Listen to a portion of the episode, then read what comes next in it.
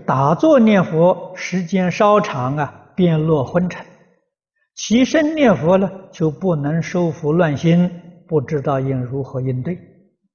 啊，这个是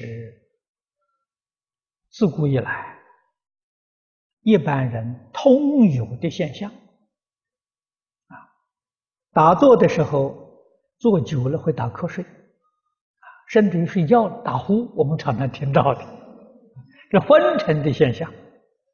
另外一个呢，叫掉举，啊，掉举是什么？妄念特别多，不念佛的时候好像没有没有妄念，一念佛的时候，好妄想杂念，通通都起来了。啊，这要知道，这个妄想杂念决定不是念佛念出来的啊。而是你本来就心里头就这么乱，你没发现？现在念佛想收心，这一收啊，才发现。这个两种是很普遍的现象，怎么对治呢？三十七道品里面，这个。七菩提分呢，就是对治的方法啊！你自己好好去研究研究啊！对付昏沉啊，如果感觉到自己做的时候啊有昏沉这个现象，就起立啊！起立什么？经行啊，绕伏这个对治。另外一种呢，走到佛像面前拜佛，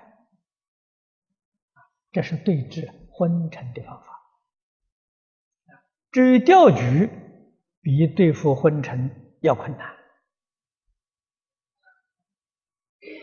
啊！但是里头最高的一个原则，就是要把妄念放下。放下又谈何容易？越想放下是妄念越多，所以古大德教给我们，这个时候我们要集中全部精神，专注佛号。啊，妄念虽然同时起来，不必理会，啊，没有关系。妄念跟佛号啊，同时都在。我们专注在佛号，不要理会妄念。时间久了啊，妄念自然就少了。这是一个好方法，啊，可以去试验一下。